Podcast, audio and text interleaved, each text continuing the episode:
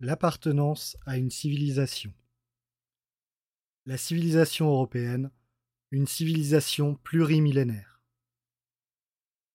Chapeautant les appartenances biologiques, politiques et culturelles concrètes, le cercle d'appartenance le plus large est celui de la civilisation.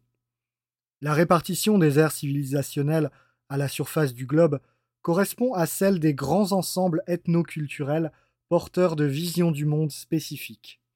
Celles-ci consistent en des représentations et des mythes communs, qui donnent des réponses particulières aux grandes questions qui animent l'existence, la place de l'homme dans le monde, le sens de la vie et de la mort.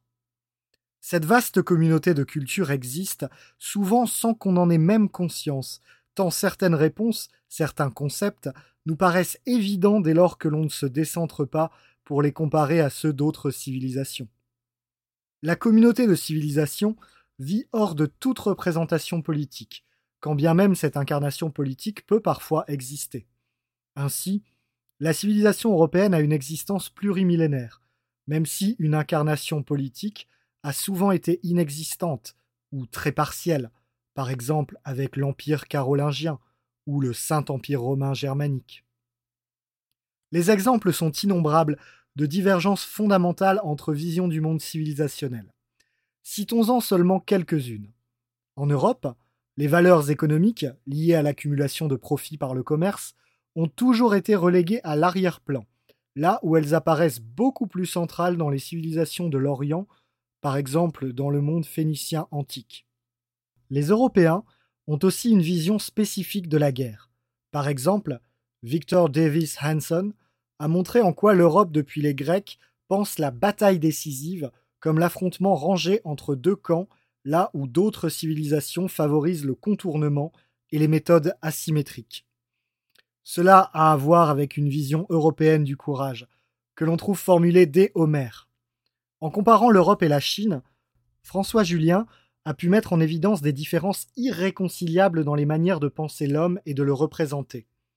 Tourné uniquement vers les différences concrètes, le monde chinois a été incapable dans l'art de représenter le nu, qui confère à l'homme un certain degré d'abstraction. Même des disciplines telles que les mathématiques ou les sciences physiques ont été pratiquées très différemment entre ères civilisationnelles, ainsi que l'a montré Joseph Needham pour la Chine. Là où l'Europe a fortement développé la géométrie euclidienne, les Chinois ont davantage pratiqué l'algèbre. À l'étude de la mécanique, ils ont préféré celle des champs magnétiques, L'idée d'une loi de la nature qui aurait pu être déchiffrée ou découverte par l'expérimentation est restée étrangère à des esprits imprégnés de confucianisme. En tant qu'appartenance d'ordre supérieur, l'appartenance à une civilisation est aussi celle qui ordonne et donne du sens à toutes les autres.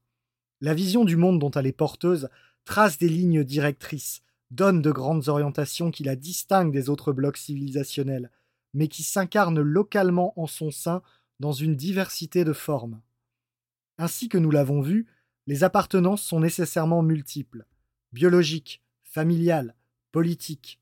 Contre la tentative de penser ces appartenances de manière exclusive ou contradictoire, la civilisation est ce qui permet d'en penser la complémentarité. Si l'identité est nécessairement polyphonique, faite de nuances multiples, la civilisation les articule de manière consonante, cela présuppose une cohérence historique, territoriale et culturelle. L'homme pleinement accompli se sait membre d'une lignée et d'un peuple. Il tient son rang et assume ses devoirs au sein des diverses communautés sociales et politiques autour desquelles s'articule la vie de sa cité. Il est conscient de son appartenance à une civilisation, porteuse d'une vision du monde. Cette polyphonie d'appartenance, n'étant rien cacophonique, des nuances adéquatement accordées les unes aux autres se grandissent mutuellement. À l'inverse, toutes les pathologies modernes de l'identité proviennent du fait que l'on ne parvient plus à penser la consonance des appartenances, pour ne plus voir que les dissonances. Les identités sont alors réduites à une seule de leurs dimensions, le sexe ou la race.